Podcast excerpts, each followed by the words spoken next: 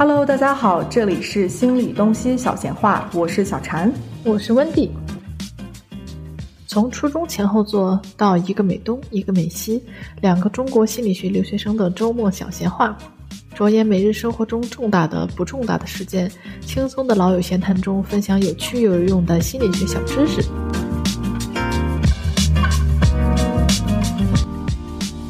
今天我们想聊的主题是新闻里的那些心理疾病和我们如何来看待这些让人心痛的新闻。嗯然后，首先还是让我们来介绍一下自己。我是温迪，坐标俄勒冈，上学期刚刚本科毕业。本科阶段的选课和兴趣主要集中在咨询、认知心理学和神经科学。之前学过两年的幼儿教育，在这个期间有大约七百五十加个小时的实习经验，然后也接触过从十四个月到十三四岁左右的孩子。然后现在在进行研究生阶段的学习。大家好，我是小婵，坐标在纽约，有过超三百小时以上的自杀热线接线员的经验，和在研究生两年有过超九百家受指导的实习经验。客户群体主要是零至二十一岁的青少年以及家庭小组咨询。我们今天的主题呢，就跟大家聊一聊新闻里经常出现的那些心理疾病，还有我们想说的一些话。嗯，这个是根据就之前发生了一个新闻，呃，对。让我和温迪就是想到了这个主题。温迪，嗯。你你先来给咱们介绍一下这个新闻写的是什么吧？是。这个新闻，我们其实没有回去看那个视频本身了，因为觉得实在是有点有点令人心痛，所以其实我就是看了一眼个报道那个视频。你看了吗？因为我本来没打算看，可是我一刷它就出来了，然后我就不得不 Oh 看。no 把这个 function 取有人掉吧。转发，对，而且你知道这个视频就是他在 loading 的时候，在微博上他没有准备，他不是说你点开它才开，你只要刷到那个页面，它就自己开始播了，这个我特别特别烦的，一点准备都没有，哎马上就被迫看了一个视频。是嗯嗯，反正这个新闻总体来讲就是，呃，一个监水库的监控拍到有两位年轻女子，对然后在这个水库边上，感觉像是去玩水的样子。嗯。呃，因为说这地方也算是个景区，然后看到他们在附近玩水，然后就是在一个有台阶可以入水的那样一个地方，嗯。好似是因为没有音频吧，应该。就好似是一个其中一个人提醒另外一个人是你的鞋带开了，于是另外一个人就低下头去开始系鞋带，然后这个提醒的人就突然间特别有攻击性的冲上去推这个系鞋带的女生，然后把这个女生就想要推进这个对推进水里，然后这个女生同时间好像也抓住了这个推她的女生，然后两个人就一起到了水里。问题是到了水里之后，这个推她的那个女生。好像完全没有意识到自己也很危险的样子，就是死命的想要把另外一个女生往水下拽，结果最后他们俩都应该是掉到深水区，然后就对就身亡了，是这样的。然后后来我们有看到一些公众号嗯在写这个事情的时候提到说，因为官方的这个通告上也写了说这个推人的女子生前患有抑郁症，嗯但是，呃，我们看这个新闻的当时，其实并没有出就是法院判决什么的，只是就是警方通告了一下，然后提到了推人的女子生前患有抑郁症，然后也看到了有微信号写这个新闻，而且还有一些微信号会专门提到说，这个，嗯，这个女生有啊、抑郁症，而且之前有过很多类似的事情，就是呃，把犯罪的人，嗯、就提审了之后，经过调查发现他们生前患了抑郁症，而且、呃被诊断成了抑郁症，于是就从轻从轻判罚了这样的情况，然后又延伸出来了。吗？是在中国吗？是的，抑郁症被从轻判罚。对，就是说他不是属于那种完全失去对自己行为的掌控力，但是是部分失去。啊，但是他给的都是一些特别笼统的那种总结嘛，就说啊，我们你们看，我这里找到另外一个案例，我又找到另外一个案例，就是你看不到嗯真正那个案例最终判刑是怎样的嘛？是的，你确实没有证据嘛，对吧？就是你没有一个真实的一个呃数据来支持你的观点。那你在做这样判断的时候，看这些文章的人，如果他并不是对这个专业或者说这个疾病有了解的，那可能对于他来说，他很容易被你的这个主题给带跑，觉得说对，去得出结论说啊，你就这个就抑郁症，然后就肯定是有什么伤害别人那种感觉，然后就会呃给你减轻你的这个刑印，然后怎么能这样呢？你不负责任这样，因为我看那个微微信的公众号，就是你你发给我那篇的对评论里，很多人就热门评论，很多点赞的人都是这样讲的，对，等于他们有点愤怒的情绪在里边。是，然后啊、呃那一篇公众号后后面有写到，就说，呃，就好像有点想把抑郁症的患者区分开来，就说大部分的人其实都是啊、没有攻击性的，但是可能会有一小部分人，比如说我们找到了这样的。这样的嗯。case，这样的案件，然后你们看，确实是这样判的，他们确实是有抑郁症，于是我们还是要提高警惕，要小心，或者是，呃，想要区分开，有一些人他就是不是真的抑郁症，然后他就如此的暴躁。但是我觉得这篇文章本身它的逻辑非常的混乱，嗯。而且最后做出的结论也是因为逻辑很混乱，所以这个结论其实根本不成立。是，就很有误导性。我觉得就是你没有办法控制普通个人，你说看到这个新闻，我觉得你很难说不会有一点点负面情绪。对啊我觉得，哎呀，那抑郁这个人真的患有抑郁症吗？患抑郁症的人真的会就是有更加多的可能性嗯，变得更暴力吗？他可能会有一点这种负面情绪，但是作为一个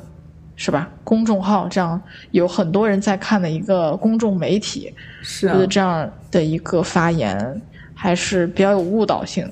哎，这个太有误导性了。是，就是我们想说一下，今天这个话题可能总体会比较的怎么说，比较笼统，就是啊，比较笼统就是啊，是对，会涉及到很多个方面。对嗯，并不是专门只谈说抑郁症，我们后面还会提到这个 critical thinking 呀，就是批判性的思考思维方式。嗯对对对，是这个新闻呢，呃，里边讲到了说推另外一个女生下水的那个人有抑郁症，然后说，然后在新闻里说他的抑郁症会有躁狂的表现，然后说这是抑郁症的一种。其实这个本来就错了，就他说的应该是 bipolar 吧，他说的应该是双向双向情情感感障碍，他说的应该是对。bipolar，因为 bipolar 是抑郁症一部分，然后躁狂症一部分，然后这两个是嗯。周期性轮流的。这个我们俩之前说过，卡姆那一期的时候讲过 bipolar。那我觉得，首先他讲到躁狂症，然后和抑郁症连在一起，这个我一看我就觉得你这个写文章的人就没有做足够的功课，然后来说这个事。嗯，嗯我觉得因为这个文章是这样写的，所以大家会觉得抑郁症是他杀人动机里引导起来的一部分嘛。嗯，我们今天我们现在可以来聊一下，就抑郁症的人会主动伤害其他人吗？我在看到这整篇文章的时候，就会觉得他怎么说呢？就是完全没有在使用理性逻辑来分析这个问题，而是嗯把自己的情绪全部都一锅粥的摆在这儿，然后给大家看。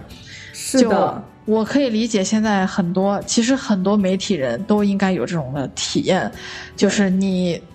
写的东西越爆炸，越点击量高，越有情绪，对，越有情绪煽动性，点击率越高，大家越容易看。因为确实，人家大脑就是这样的嘛，这个情绪中枢是特别强大的一个部分。有的时候，而且很多时候，其实都会压制住你理智分析的那一那个大脑皮层，所以就是，而且人确实是，就你想想也是非常 make sense 的一件事情。就如果当你受到外部的一个威胁，威胁到你的生命或者威胁到你的安全的时候，你肯定是其他什么事情都不想，只想着我怎么样去处理这个安全问题，怎么样先让自己安全下来。嗯所以，不过我是觉得，因为作为这种公众媒体是吧，还是应该多考据事实。对，因为因为很多普通人，大家不不可能说，而且真的不可能每个普通人都对每一个各行各业都有那么深的了解嘛。啊，是的，是，所以应该更多以事实为依据，是吧？对对，是这样的。我觉得我当然不期待说每一个就是在那个文章下评论的人都应该自己去做功课，然后理解了以后你再来说话，因为他们是一个收接收信息的人嘛。那我觉得你写东西的人肯定是要多付出一些啊、劳动，来确保你写的内容是真实的，然后是是呃客观的。这个方面对说到独立思考，我我是觉得这个问题本来就是有矛盾，对因为任何人都有可能会伤害另外一个人，就杀人动机的存在不一定就和心理疾病有关系。可是他在这个里面写的写成了一个一定的一个关系，我不觉得它是一个一定的关系。我们之前也嗯聊过，抑郁症的程度也是不一样的嘛。那有些人可能他的抑郁症的程度就是卧床不起，然后有些人可能他还是可以每天去上班，然后去上学，看不出来他有抑郁症，因为每个人的嗯状态是不一样的。呃，在我目前的学习里看，如果他的诊断是抑郁症，然后没有其他的诊断的话，我不觉得抑郁症会导致一个人变得更暴力或者去伤害另外一个人，除非他有其他的诊断，就是除了抑郁症以外，他还有其他的诊断。可是是我觉得我们还是要想到，就是每个人都是多层多面的。嗯、你只是、嗯你只是看到了一个方面，说他有抑郁症，就去做这个因果联系，是非常不负责任的。因为抑郁症不导致一个人去去杀人，然后这两者之间它不是一个因果关系。呃，抑郁症只是他的一个 trade，就只是他生活里的他经历的一个事情，或者说他在处理的一个情绪，他有的一个诊断。但是他这个人是一个完完整的人，就是我们没有了解他们俩之间是什么关系，然后对他。如果当时也不是自己掉下去水的话，他想把那个另外一个女孩推下去水，他想得到什么？他是在复仇吗？就是这个我，我是我会想说他为什么这样做？嗯对，我刚刚就是我搜了一下这个杀人动机啊，就是有看到一篇文献，呃，叫《Murder and Society: Why Commit Murder》。是一个叫 Peter Morrow 的人写的，他在里面就写了四个杀人动机，就是说最常见的，当然不一定只有这四个，肯定肯定有非常多。然后他写了四个比较笼统，有四个 L，一个是 lust，情欲，一个是 love，一个是 loathing，然后一个是 loot。Loot 我觉得最明白的嘛，就是为了钱财嘛，嗯。就是你想要人家的钱财、loot。然后 love 也很容易，就是是爱情里受了什么伤，然后你就因为爱情，然后返回去攻击对方。然后剩下两个呢，一个是 lust，刚刚 Wendy 说了是情欲，就是你是或者是对他这个人，或者说对他的什么东西，或者说你去伤害对方的时候，你在其中感受到了一种 lust 的感觉。嗯啊，这个是 lost，然后呢，还有一个是 loathing。loathing 呢，它在这个上面写的就是 lethal hate direct towards one person，就是你对他的一个愤恨，你对他有一种怒火，然后你因为这个怒火去伤害他，就说的是这四个，就是最基本、很常见的。那我觉得这个就是杀人动机。我们在想说他为什么去伤害另外一个人的时候，我觉得是应该往这个这种方向上来想，就他对得到什么。如果你在这个文章里，或者说你想的时候，就只想到了说他有抑郁症，然后把这两个连在一起，然后你就觉得说 OK，I'm、done，不就抑郁症嘛，就联系上了，然后你可能就不看了，对不对？对，但这个里边，可是你失去了很多空间去思考，然后失去了一些，我觉得是失去了一些信息的，就这个信息其实太狭窄了。是。嗯，就我全程看这个文章的时候，都觉得槽点太多了，对吧？因为真的是感觉逻辑是非常混乱的，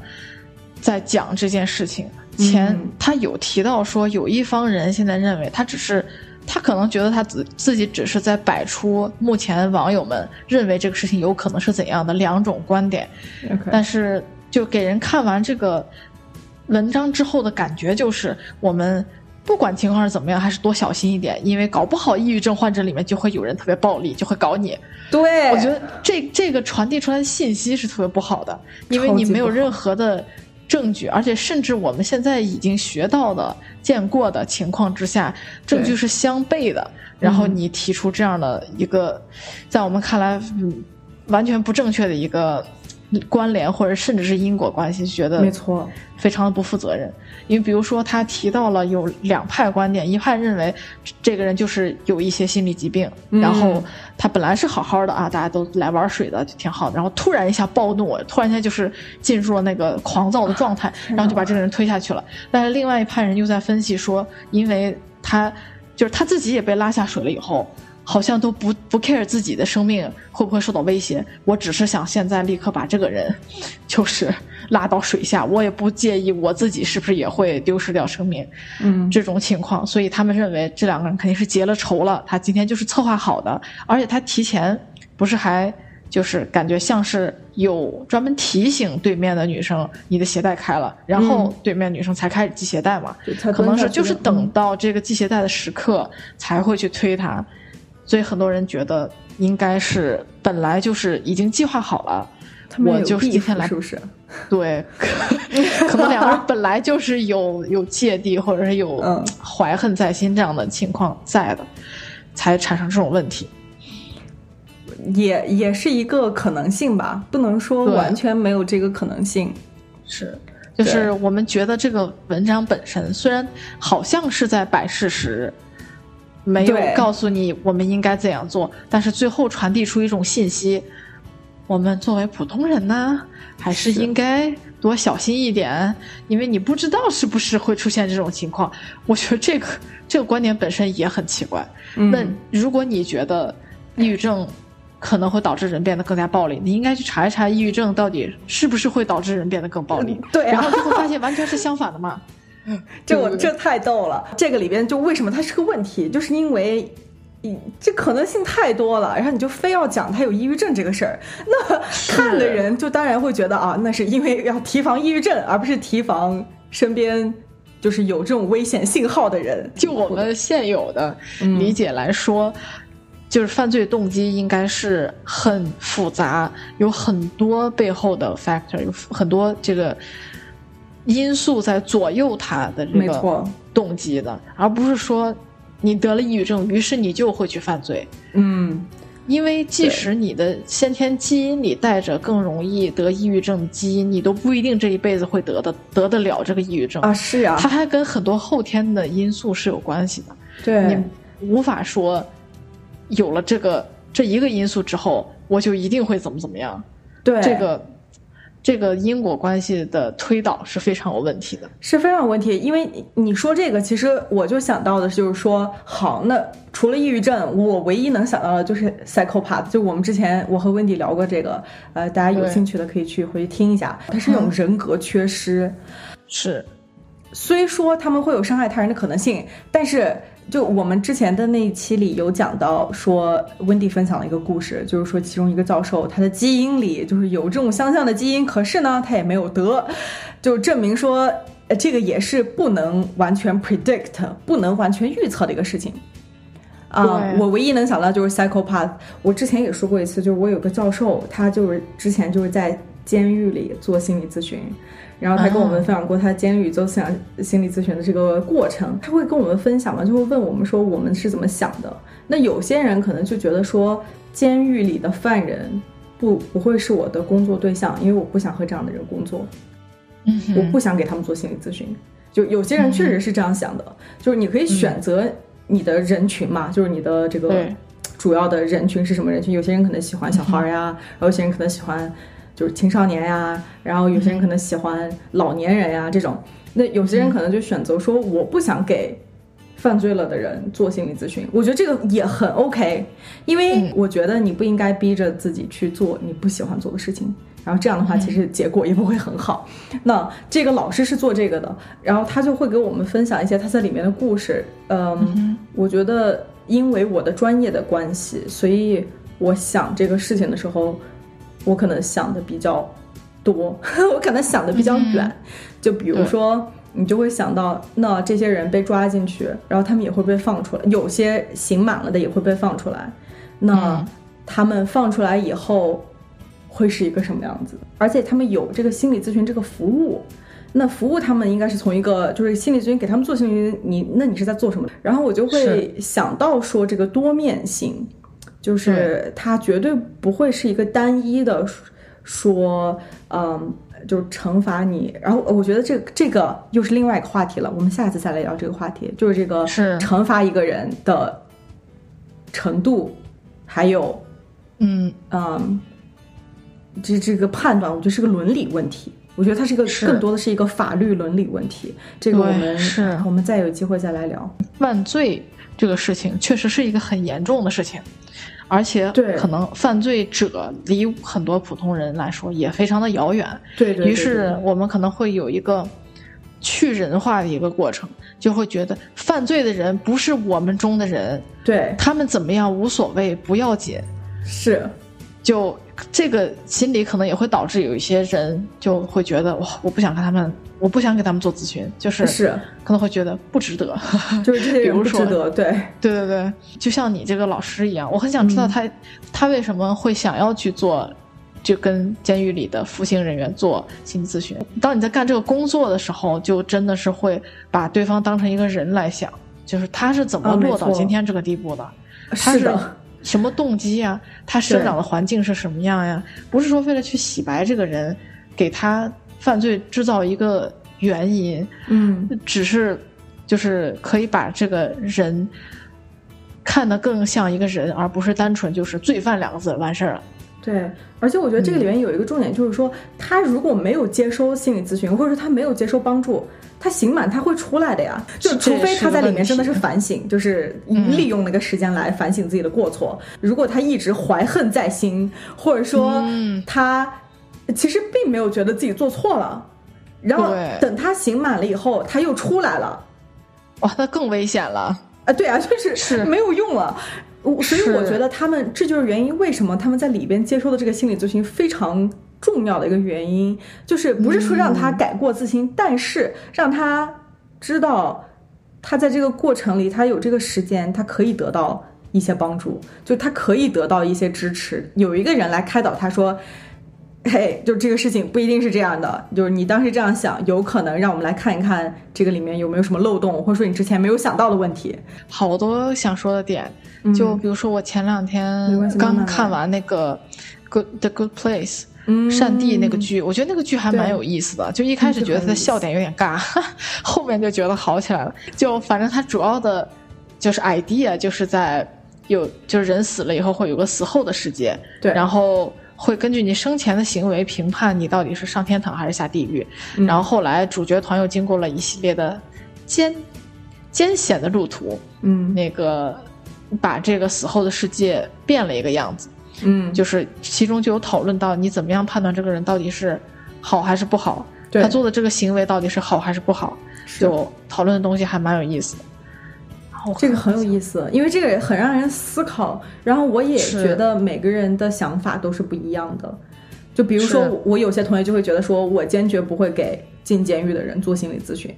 嗯那有些人可能就觉得像我教授那样，觉得说，我想给这些人做心理咨询，嗯因为我觉得我可以真的帮助到他们，就是嗯他们真的可以在心理咨询里得到一些，嗯，怎么说呢？得到一些帮帮助和一些支持。啊，有对所以我觉得就是每个人这个想法都不一样，然后这是一个伦理的 battle，就是看你自己对于他的见解是如何。然后我觉得这个对于他的这个见解其实也是会发生改变的，因为其实我确实觉得，在我这个教授说这个事情之前，我也是完全没有想到过，就是在监狱里也是做心理咨询这个事情。是啊就真的是那我要怎么做呀？就是你懂我的意思吧？对，对你从哪里问起呀、啊，是呀、怎么把这个谈话进行下去？对，而且如果对方就是呃有我猜测，应该有很多人是强迫的被安排心理咨询。那如果他们也不想跟你说话，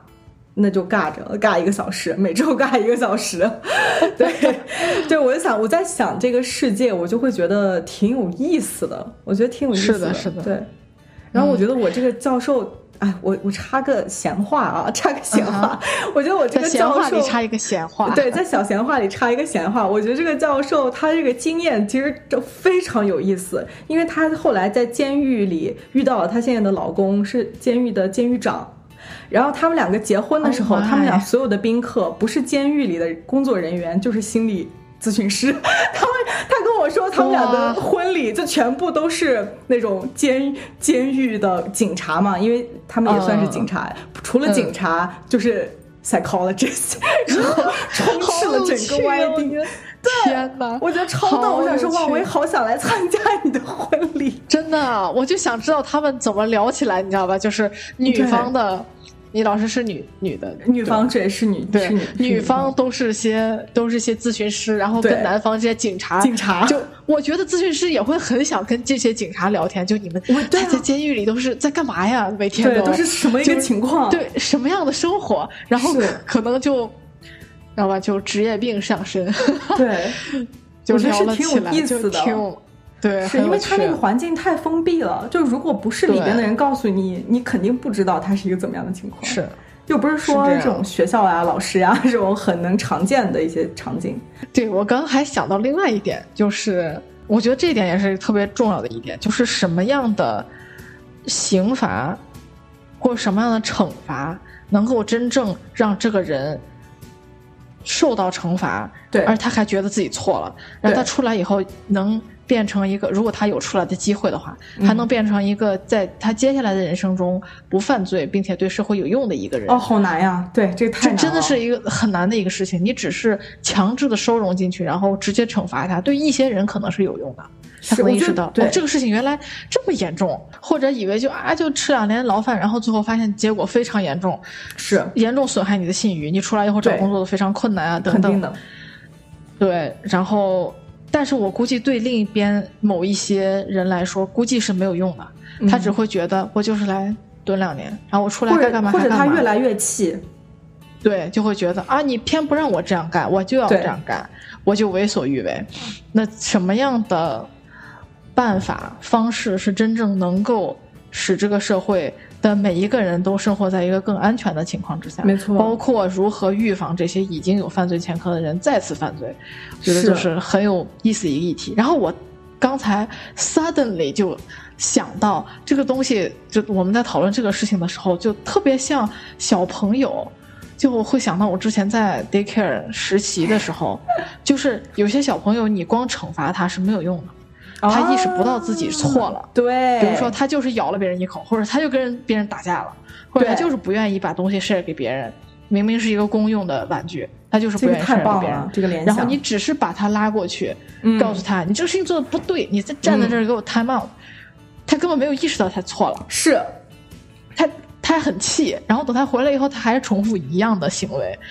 那么你这个惩罚起到你真正想要起的作用了吗？其实并没有。你想起到的作用是让他理解到嗯他这样做是错的。对我们这个小班级是怎么样建立起来，就是互相要 care，、互相要关心对方。没有足够的资源，那我们就分享资源，然后让每个人都能尽可能的开心、安全。然后，这才是我们想要惩罚他这个行为不对的，让他认识到这行为为什么不对的一个目的。这样，我们这个小社会、这个小班级才能和谐的运转。就放到大社会里面看，可能也是就是最基本的原理是一样的。你是真的想达到什么目的，把他们这些犯罪的人收容进去？如果他们有机会再出来的话，你想让他真正认识到什么？是，这样他才能够目的是什么？对，这样他才能够成为一个在接下来的生活中对社会有用的人，不再犯罪。所以这是一个特别有意思一个话题。而且我觉得这个应该非常困难，因为你确实不能掌控他从里边出来以后会做什么。你不可能找个警察天天二十四小时跟着他吧，对吧？是，那我们如何能做到，在他受刑的这个期间段，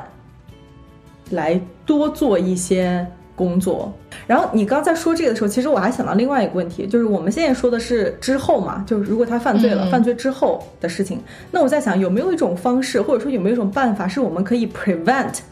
对，我们可以预我刚刚在防想这个，是不是预防他们犯罪的？在他们真的已经犯罪之前，我们能不能就已经找到他们，然后把他们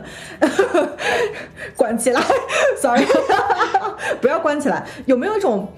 有没有一种方法是可以在他们犯罪之前，我们就提前把一些这种高危的人，对，把一些高危因素给他去掉。对，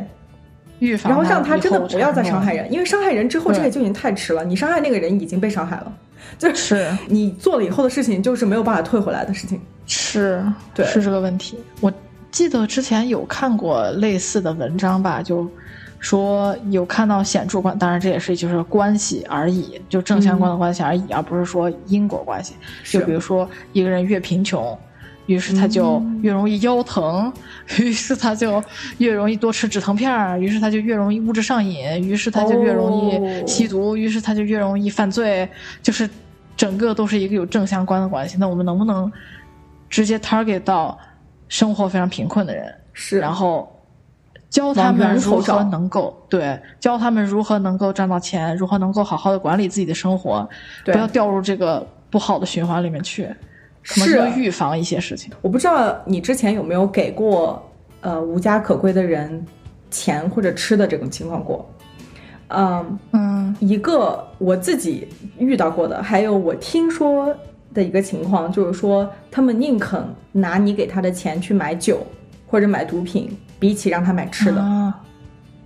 因为他在那个情况下，就是他其实是没有吃的的，然后他也很是饿，可是他为什么要拿那个钱来买酒精或者或者烟？大脑情绪中枢已经完全压过了你，你这个大脑皮层做决策的部分。吃东西已经没用了，对，因为他知道他吃这一顿，他明天继续会挨饿。但如果他可以买酒，他可以麻痹很久，就是他可以麻痹自己很长一个时间段，他都不需要痛苦。但如果是饿着的话，我现在吃饱了，就是一样痛苦。但如果可以麻痹自己，那可以这个时间拉得更久，然后我可以看上去痛苦的时间短一点，嗯，但其实呃解决不了问题。是，对，哎呀，让我想到了拖延症，虽然没有这么严重，但是也是一种感觉是拖延着现在，因为比较痛苦，所以你不想去面对这个痛苦，于是你想。赶快缓解一下自己的痛苦，于是就用了一个其实并不怎么好的方法去缓解你自己的痛苦，吃点垃圾食品呀，哦打扫卫生呀，打扫卫生还行了，你有点贡献好吧？然后看看视频了什么，这就完全没有卵用。然后最后你还是得去面对你不想面对的作业呀什么对的。，或者是尬着，你就尬着什么都不干，然后也不做。尬着真的是。哦，我之前想到我之前一个朋友，他跟我说的一个非常搞笑的一个事情，他就他逼着自己要做运动，然后他想说我今天一定要做两个小时运动，然后他其实做了一个小时不到，他就已经做不下去了，然后呢他又不想放弃，然后他就穿着运动衣站在客厅站满了两个小时，Oh my god！哎呀，太可爱了！哎，你这个小伙伴，妈耶，放过自己好吗？那我们也可以单出一波讲拖延症对的。这应该很多人。哎，我最近又又开始研究这个，一上学就开始研究 如何克服拖延症，救救孩子吧。的。嗯，完了可以聊一下这个。是的还有我们我们现在再就是回来对我们这期小闲话是真的很很小闲话，很闲话，非常发散。嗯，嗯对，就是我还想最后再总结一下，就我们刚刚提到的这些，就我觉得至少是有两个层面的问题，就在这个文章里面。第一个是，如果想把抑郁症和犯罪事实联系起来，首先得看是不是真的抑郁症就是会增加患者伤害别人的几率。对然后这个答案按照我们现有的知识来说，以及小婵已经从业了，对吧？还是见过一些呃案例的来说嗯是不会的。就是抑郁症患者更多的表现方式是会伤害自己，没有力气啊，睡不好觉啊，吃不下饭啊，或者相反嗜睡暴食，都是有可能的。但是对更多的是一种伤害自己，然后没有能动性的一种表现。没错，至少从我们现在经历来说，是不会增加伤害别人的几率的。嗯，首先，这个逻辑就是不成立的。首先，抑郁症不会真的增加患者伤害别人的几率。再者就是，他们这整一套的逻辑本身站不住脚。比如说，有好几个例子都是犯罪者有被诊断为抑郁症，所以减轻了刑罚，从而得出了一小部分抑郁症，估计可能是会突然躁狂，于是伤人的。就这个 逻辑真的是槽点非常多。就是其中，首先是我们刚刚提到第一点，躁狂本身这个行为不符合抑郁症的诊断。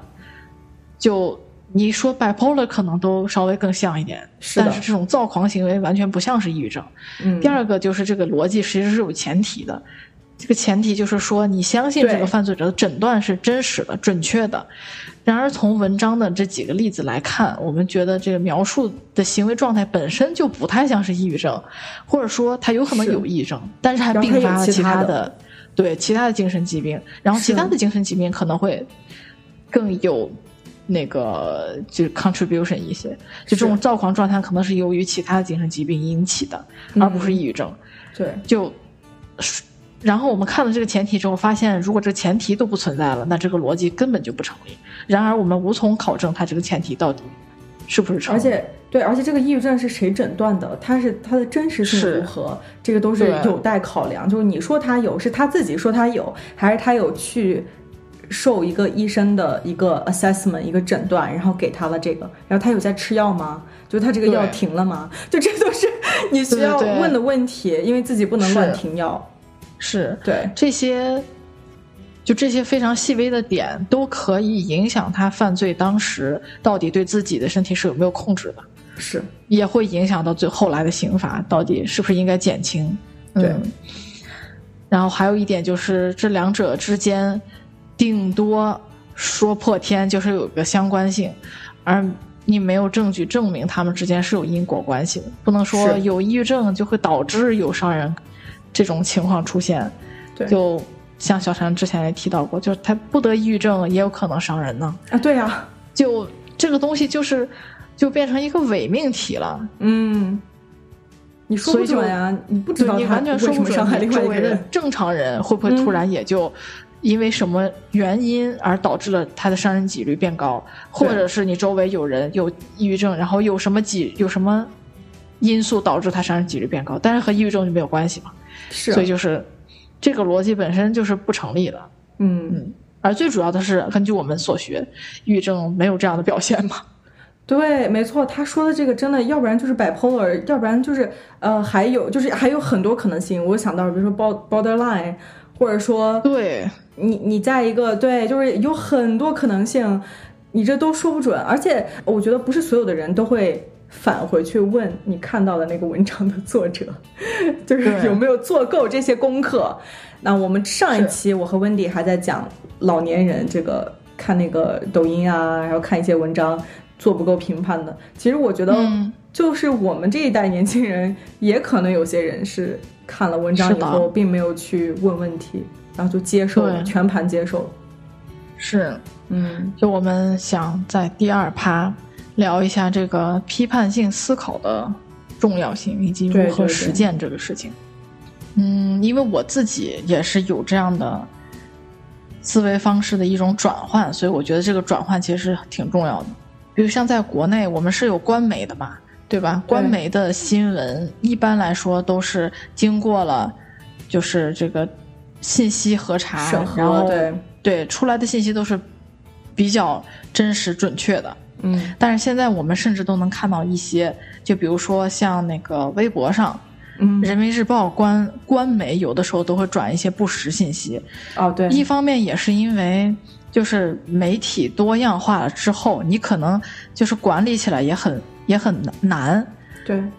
对，而且很多可能自媒体啊，或者是不是官媒的这些媒体，他们时效性特别快，对然后就倒逼官媒也想追这个时效性，但是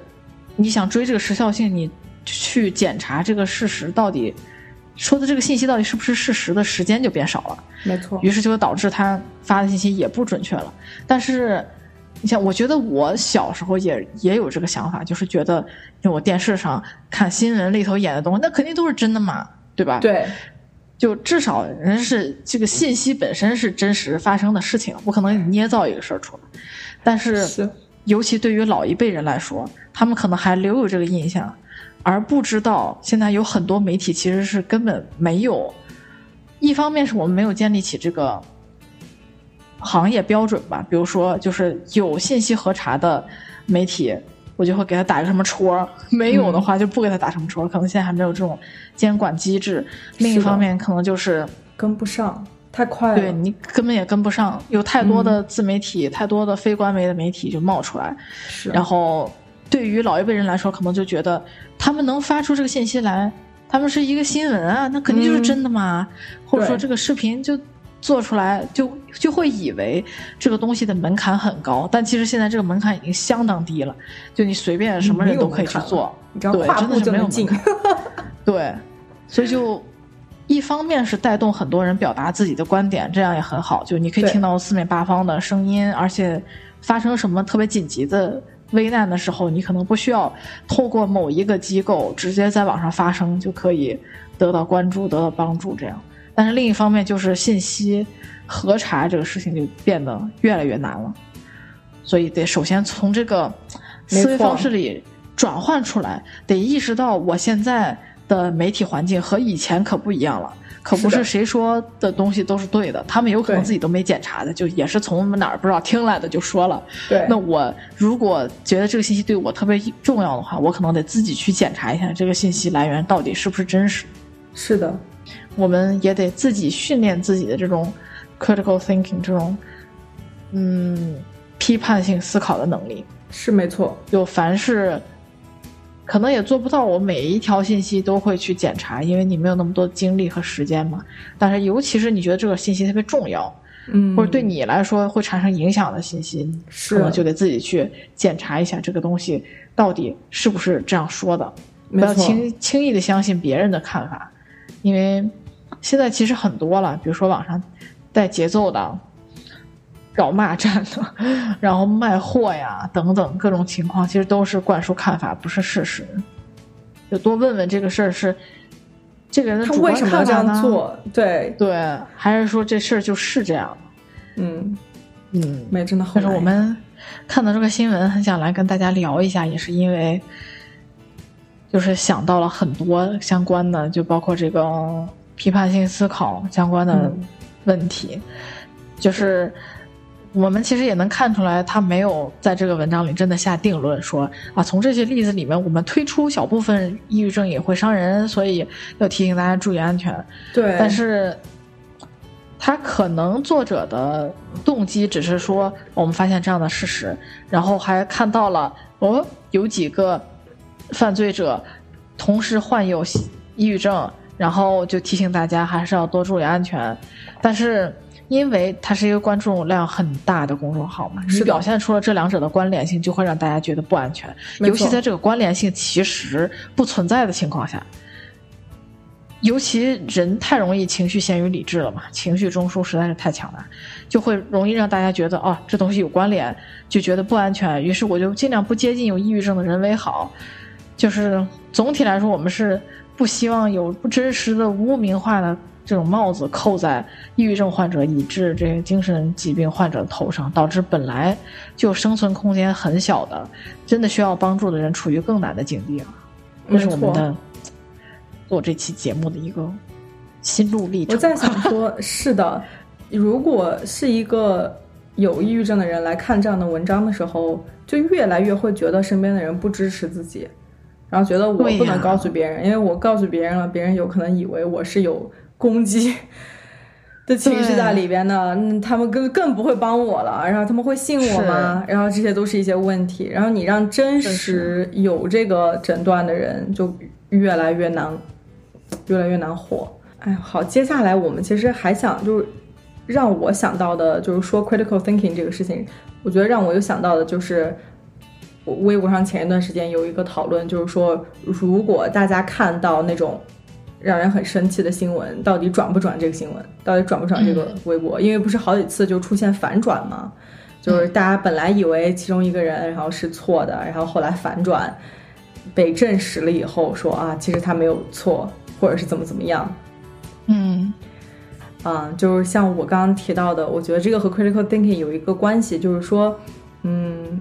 我们只能通过你已有的信息去做这个判断，嗯。你可能在当时的情况下没有办法完全知道事情的全貌。我们转发可能是想要更多的人知道这个事情，然后引起关注。嗯，是，也有可能有些人觉得我要转发这个事情去抨击这个事件的中心人，我们的立场也很重要，就是需要多问问题。呃，你在转发的时候，你是以一个什么样的角度来转发？然后就不能因为几次的反转就完全放弃了所有的信息，嗯但是也不能完全相信你看到的所有的新闻。这就是原因，为什么你需要做一个判断，更加有意识的去转发和发言。还有就是，嗯、就是了解你在网上做的这些事情都是都有力量的嘛。然后你比如说你去骂对方呀，或者说在喷别人之前，就是要还是三思比较好。有可能他会有反转，有可能没有反转，但是你转不转发的目标。你自己要想一下，就是你你是想引起更多人注意，还是说你想转发，然后去让所有的人去网络暴力对方，对吧？是对对对，嗯这一点确实是很重要。因为比如说，你之前是想支持某弱势的那一方，对，为他发声，然后之后事件反转，发现他并不是那么弱势的一方，嗯，但是这个事情本身，我觉得如果你的本意是为了帮助大家更加关注这样这个事件，做其实没有错，我觉得其实对没有错。比如说，就是之前这个李星星这个事件，我觉得嗯很多人其实是想要保护，就是李星星，怕他真的是受到了这样的欺欺负吧。没错，但是后来发现，其实也不算是，就是这是一场交易嘛。嗯，但是这个事情最后结果是我们推动了国内这个立法更加的完善，添了一条新的这个鼓掌，对条款进去，我觉得就目的就是达到了，然后就这个事情让更多人的更多人注意到，然后让法院呐，让真正有力量判决、有力量说话的人注意到了，然后说我们需要一个这样的新的一个法律来保护这些未成年人，尤其是女孩儿。对，是，然后他们俩应该是都得受到一些 法律的制裁才对，OK，为 是吧？这个这个，反正咱没有这个权利去判判决要交给法官们。对对对。没错，但是你的目的是为了让大家更多的关注这个事情，然后是的尽量让不要让弱势的人受到欺负。嗯我觉得那就没有什么问题，就是他之后的反转对你其实影响不大，但是如果。就比如说，有些人会觉得在转的时候，我就会想，哎呦，会不会后面反我转？转了个错的怎么办呀？，对，嗯就那你在担心什么呢？你是为了显示我是一个正确的人，所以在转这个东西吗？你转这个新闻，难道不是为了想要去真的引起大家注意，去帮助对对去关注这种社会上不公平的、不正当的事情，让这个世界变得更加好一些？嗯如果是在这样的考虑自己目的的话，对，是不是在转一个错的新闻，自己是不是在做一个对的事情，那这个就太自我了。如果你是想要去帮助这个世界变得更好，去想帮助当事人的话，我觉得后面的后面反不反转其实都不那么要紧。呃，对，因为反转其实也是一个好事，因为证明这个事情有人去核实它了，就是大家确实是意识到了，哎，这有个问题，我们去核实，我们去，我们去。就是警察去找人，就是去真的去看，说就是真实世界，不是在网络上，就是这个事情到底怎么回事，有人介入了，就有反转，其实也是一个好事，就代表有人介入了他，是，有人真的而且如果一旦反转了，对就很有可能是本来以为受到欺负的人，其实没有受到欺负嘛，那其实也是也不算一件坏事嘛。因为你还是就是找抓到事实了嘛，对吧？对对对，是吗？然后刚刚小山也提到说，就是哎，我们之前有好几期节目都提到这个事情，就是在网上说话的内容是有有力量的这件事情。呃，之前有提到说这个，就可能立法规范上也没有跟进到，嗯，说如果你在网上进行了网暴，会有什么样的结果等着你。但我最近看到一个新闻，发现这方面也慢慢在跟进了。就、嗯。呃，有个新闻是说，有个有一个网友一直在谩骂江歌妈妈，估计嗯。可能大家都知道江歌这个事件，然后江歌妈妈现在也在，还是在到处奔走，然后就有网友在骂他，我也不知道为什么，反正是，哎，真的是闲的没事，就是就说他这个事情都是捏造的，他就是靠自己女儿挣钱什么的，就是一直在谩骂江歌妈妈，而且还散布谣言，就自己好像还，哎，我忘记了，反正就是散布谣言，然后之前江哥妈妈。艾特他在微博上说会采取法律措施的时候，这个网友还发微博说没事，就在网上说说，还有谁能管得了我？然后最后真的就被告了，然后就真的上庭了，然后就被判刑了，然后才开始道歉。真的是，哎，就何必呢？不可以在，对呀，就不是说不可以在网络上表达自己的想法，大家都很欢迎互相尊重的这样讨论问题。你的想法和我的想法不一样，我们来交流嘛。但是这种。没有意义的谩骂、散布谣言、人身攻击，就完全不是不在这个讨论范围的，没错，讨论问题的范围之内，这是一定不 OK 的。是，而且渐渐立法规范跟进了之后，这个一定是会被，一定是会被那个被重视的。没错，我觉得确实是应该出一些，哎，我很开心看到这样的相关的立法，就证明是这些事情有被推动嘛。嗯，在我们今天就是最后结束之前，对于社交媒体的摄入吧，就自己要设置一个自己的边界。然后呢，如果是比如说，如果你看新闻看三十分钟看完很难受，那可能就适当的停止一下你摄取这个新闻的这个时间，或者说你在呃刷。刷微博啊，什么刷知乎啊，这些之前认真的感受一下，就是自己的心情和状态，是盲目的刷，还是真的在看一些内容？这个都是我们需要更多的有意识。如果你觉得刷新闻、刷文章已经影响到你情绪，影响到你的生活的话，那完全是可以停下来，干点你自己喜欢的事情，休息一下的，就没有必要这样去。就是疯狂的摄入新闻。我当时，因为我呃有个朋友是现在做，就是也算是媒体人吧，嗯，然后他在疫情期间就是很厉害哈，组织了很多就是这种捐捐款呀什么志愿者的活动，然后还疯狂的在发一些疫情中心传回来的一些呃报道，就我也跟着看了好多。然后后面他还专门发了一个朋友圈，跟大家说：“我之前没有想到会有很多人，很多我的朋友因为我发了太多疫情相关的信息而感到抑郁。”然后他就说：“我现就是我现在特地告诉大家，就我们做新闻媒体的人是受过专业训练，所以能够长时间大批量的摄入这么多信息的。”他们是专业的，这个和心理咨询也是一样的，对，就他的工作是这个工作，是，就是如果你们受不了的话，对，对，因为你们没有受过训练，受不了的话，完全可以屏蔽我，嗯，对，或者说完全不可以不看这一段时间的朋友圈，就我觉得也是一个很贴心的朋友，嗯，是的，是，哎呦，好。今天谢谢大家听我们俩来小闲话，这一期是我们俩，呃聊就是聊跑偏聊的最远的一次，是看我们下次能偏到哪儿。今天这个，如果 OK 温迪，如果我们今天跑偏的这个，我我之所以我们为什么说跑偏，是因为我们俩是大概有一个想法要聊什么的。如果我们俩今天跑偏是一个实质的距离，你觉得我们从美国跑偏到哪儿了？哈哈哈！啊妈呀！哎呀，我们天哪，就还挺偏的，